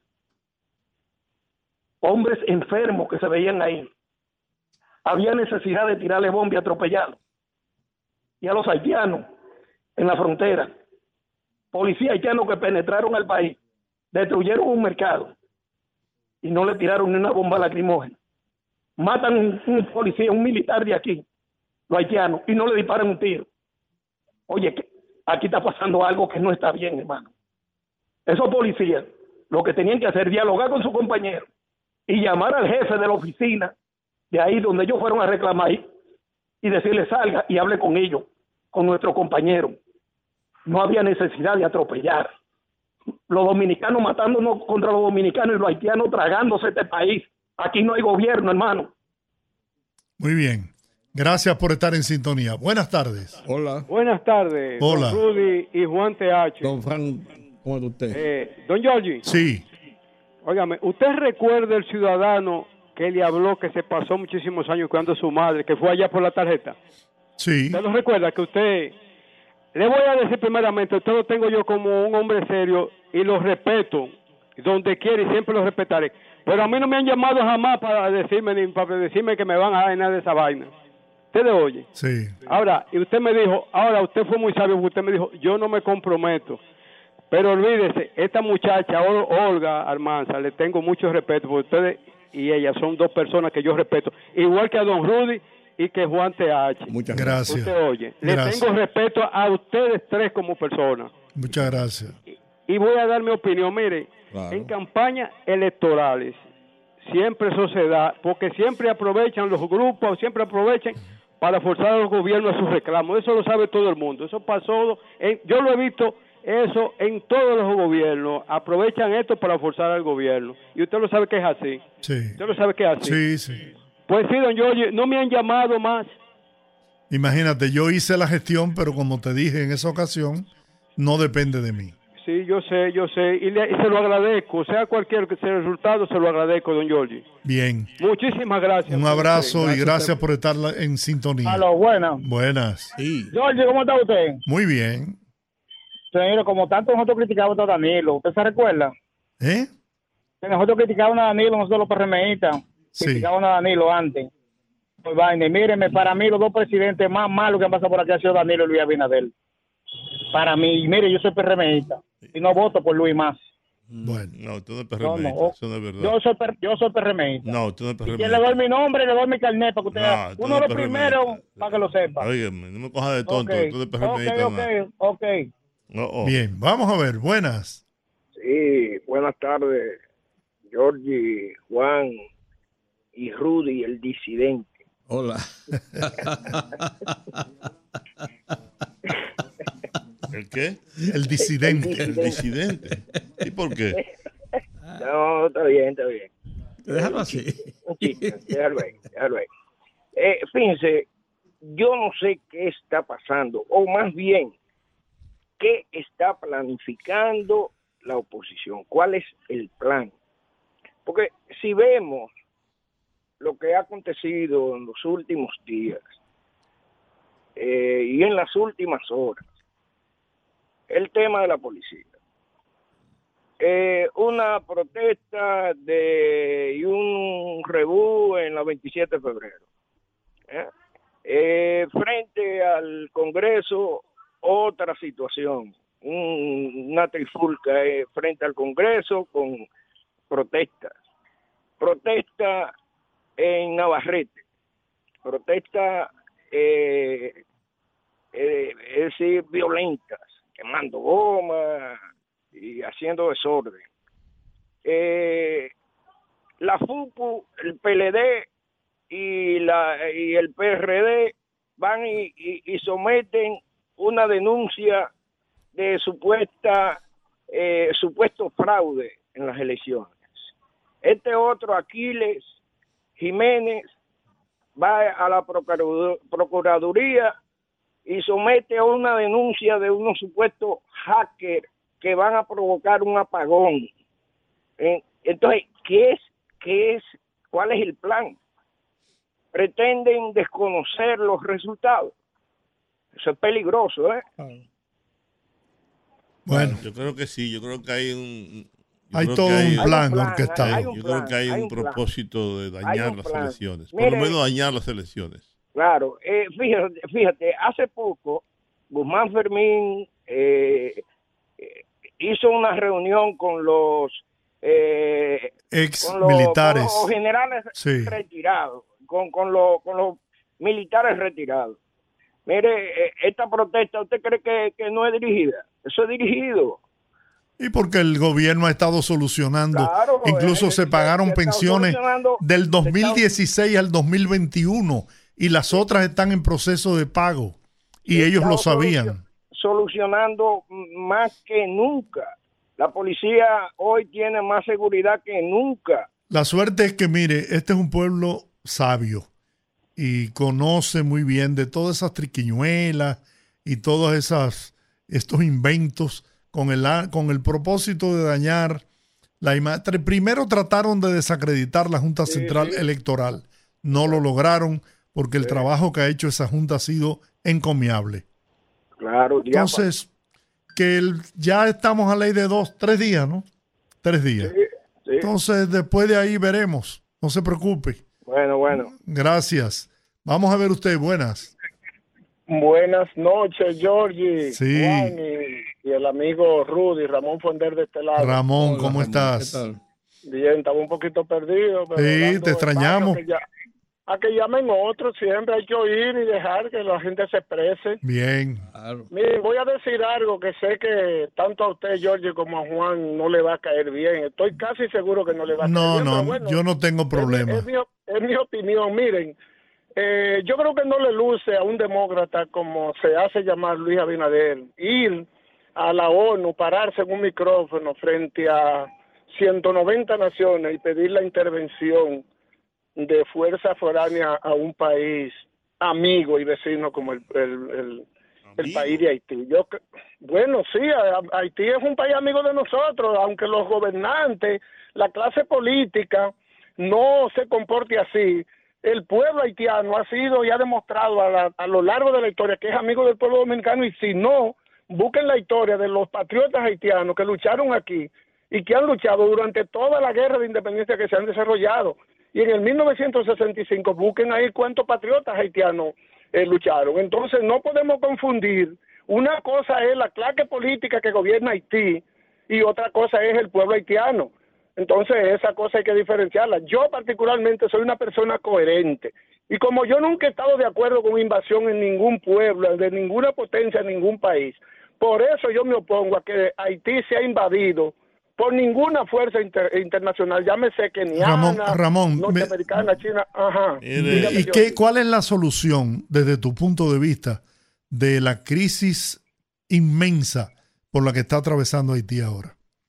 que los gobiernos, los, los que son responsables de crear esa crisis, como Francia, Estados Unidos y Canadá, inviertan en ese pueblo, se comprometan a fortalecer esa democracia, que vayan a dar a dar ayuda y a, y a- y a llevar recursos. Pero a no quién, Ramón, ¿a quién le van a dar esa ayuda? Si es que todo lo muchos que ahí se ha donado, tú sabes dónde ha ido a parar, por Es Dios. que haya- eh, bueno, es que hay- bueno, es que eso es creado por ellos mismos. Es que Ah, yo no que de- eso no te lo discuto, ¿eh? Tienes razón. Eh, Georgie, mire, Giffy Lee fue enviado por Estados Unidos a crear esos problemas. Hombre estaba preso en Estados Eh, Unidos. Estamos de y acuerdo. cumplió, y cumplió condena de cinco años. Pero es lo ¿Y que te no digo. ¿Por qué no lo dejaron allá y lo mandaron para allá a crear esos problemas? Porque ellos viven del caos, ¿te entiendes? Bueno. Bueno, eh, independientemente de todo, yo estoy opuesto a la intervención. eh, No, ese es tu de derecho y, lo- yo lo respeto. Yo sí creo Gracias. que es obligatorio. No hay otra alternativa, una fuerza de paz. No, es que vaya a intervenir y a dirigir el país, pero sí pero a pacificar ese ONU, país. Cuando fue la ONU, mire lo que pasó, cuando Sí, fueron los chilenos. todo, fracasaron, que dejan, fracasaron. claro, entonces, es que, es que ellos viven del caos, esos países, esa, esa potencia viven del caos, ¿te entiendes? Un abrazo, un abrazo. gracias. Ramón, suerte. Vamos a ver. Sí, el poeta Misa. Oh, poeta, cuénteme. ¿Cómo está usted? Muchos saludos para ustedes. Muy bien. Muchos saludos y bendiciones para todos. Amén. Tengo una pequeña reflexión. Y es decir, que cuando las cosas salen mal, no es casualidad. Que cuando las cosas salen bien, no es casualidad. También sabemos que en las sociedades hay diferentes caldos de cultivo que llevan a, la- a las poblaciones de diferentes grados académicos a ciertas actitudes y conductas. Otra pequeña reflexión que le tengo es hasta qué punto una pregunta en Hollywood lo que tenemos ya es una una guerra civil que se le llama conjunto de bandas y hasta qué punto Hollywood con sus promociones cinematográficas ha tenido que ver con la con la violencia la delincuencia que hay en muchos países del mundo. Mire, esa es una buena pues, poesía, poeta. Gracias por estar en sintonía. Buenas. Diatre, pero señores, buenas tardes, señor. Sí. Como, como dice Rudy, hay que estar vivo para ir cosas. Señores, primero eh, eh, el señor que está desubicado, el que habló antes que el poeta Misa, hablando cosas andeses ahí, cosas sin sentido. Entonces viene el buen poeta Misa, que yo no le entendí qué fue lo que dijo. Pues sinceramente que no. Que si las películas de Hollywood habrán no, influido. No, no, Rudy, ese hombre nunca, cada vez que llama siempre una cosa que no me entiende. En, mira, Rudy, diciendo yo que que esto de, de la protesta y la cosa, de como Fermín y, es que Leonel no pega una, porque es que Leonel está pegado de muchísimas, que si, no, si Leonel se pone a mirar todo lo que tiene al lado ahí, y, y, que Leonel eh, perdió la objetividad fue Julio Romero, fue Guzmán Fermín, eh, el que estaba en la junta ahí, ¿qué es eso, señores? No, hombre, no. Pásenla bien, señor. Bien. Tenemos otra llamada. Buenas. Sí, buena. Señores, con relación a Haití, miren, Estados Unidos, Canadá, Francia y esas grandes potencias, con esos focos de conflicto que hay internacional, Ucrania y ahora explotó Palestina, no es verdad que van equivóquense, olvídense de eso, a Dios que Dios nos coja confesado en Haití, pongamos seguridad, porque con esos conflictos, primero Palestina, Ucrania y, y allá Yemen, los americanos no están enfocados en eso ni los franceses. Muy bien. Dígame usted, buenas. Buenas. Sí. ¿Cómo están ustedes? Muy bien. Bien. Bueno, vamos a darle mente a las cosas positivas y las negativas vamos a dejarlas para más, para más tarde. Así es. Muy bien. Vamos a ver usted, buenas. Buenas. Buenas tardes. Buenas. Don Giorgi. Cuénteme. New York. Uy, compatriota, qué bueno escucharlo. oiga, tienen que buscar la manera de resolver lo de la línea internacional. Sí, yo no sé. de- Nosotros comunicarnos. es difícil. sí. Los compañeros interactivos. eh, Sí, hemos, hemos sentido la ausencia H, de todas las llamadas internacionales. Parece que la línea Eh. está fuera de servicio. Sí, está fuera de servicio. Eh, me quería referir, no era mi tema original, pero al oír al señor Ramón Fondel, qué vergüenza tener que compartir nacionalidad con él. Él pretende que toda esa banda y todos esos que están ahí nos invadan a nosotros. Eso que él quiere, ¿verdad? Entonces quiere decir que si a su casa entra una balsa de, de delincuentes, él lo va a dejar porque él- él- que entren y maten a su familia. Qué bien, qué buen dominicano usted es, señor Fondel. Eso no es verdad. ¿Cómo que está bien lo que dijo el presidente? Y si van, si tenemos que ir los que estamos aquí a pelear y a defender nuestra patria, vamos ahí. Está equivocado. Este país es de nosotros, no de los que haitianos. no hay que Que vayan para el carajo. No, Rudy, pero que los haitianos han hecho de esto con nosotros. Sí, y nosotros pues, pacíficos, ayuda, le hemos dado cuando necesitan. ¿Qué más solidario que nosotros con ellos, a pesar de todo lo que ellos nos han hecho? ¿Eh? No, no estoy de acuerdo con esa eh, situación, esa opinión del señor Fondel. Pasen buenas noches. Muchas gracias, un abrazo, compatriota. Es mi artículo de mañana. Buenas. Buenas noches, Don Teófilo. Teófilo, ¿qué- ¿cómo está usted? Ah, tengo bien, tengo rato marcando y no podía, pero gracias a Dios. Bueno, ahí está. Sí. Yo eh, eh, escuchando, mirando que mañana y domingo, ¿cómo será que van a llegar los funcionarios y los políticos con una mesa electoral a Baja Boniquito y a Pecado Bobo? Eh? Bueno, Sí, si no hay camino no podrán llegar. exacto. Yo escuché que usted le dijo a, a, a Jacqueline que me, le mandara la cédula mía. La cédula, porque estaba aquí el director de INAVI, Ajá. le planteamos el tema suyo y me pidió eh, su documentación para poder eh, ver qué podían hacer. Ah, pues yo se lo voy a mandar ma- a, a Jacqueline para que ya ¿Cómo se lo no? mande a usted. ¿Cómo, no? Bien. La última llamada. Buenas. Buenas. Saludos al equipo. Gracias. Saludos a don Jordi, don Muchas- Rudy. muchas gracias. A todos. Don Jordi, una inquietud respecto a una llamada de un tal Ramón que llamó ahorita, me parece. Sí. Don Jordi, eh, ¿qué amigo, de qué amistad es que él habla del pueblo haitiano con el pueblo dominicano? A él se le olvidó que Jean Bertrand Adití se desarrolló aquí y tan pronto se juramentó fue con una queja ante la ONU para el país. Se formó aquí en Jarabacoa con los salesianos. o esa persona vivía donde en, en Júpiter, que no tiene ese conocimiento. Don Jordi, Dígame. los responsables del problema haitiano quieren que Dominicana se tire, perdóneme la palabra, esa vaina encima. Y no es así. Que resuelvan su problema allá, sí, que venga una intervención y que resuelva su problema allá. Nosotros no tenemos ni nos interesa tener la capacidad para que ellos salgan a flote, porque ellos son ingobernables. Muy A bien. los monstruos se tienen encadenado. Y así es que hay que tener pueblo haitiano encadenado. Ese no es un problema dominicano. Muchísimas gracias, don Jordi. Gracias a usted por estar en sintonía. Así terminamos por hoy en sí, el sí. rumbo de la tarde. Sí lo es, ya el tiempo se nos fue, pero Haití sí es un problema dominicano. Porque está en, está en la isla, está en la española. Haití es el principal problema que tenemos hoy. quizá tenemos hoy. problema para Rumba 98.5, una emisora RCC Media.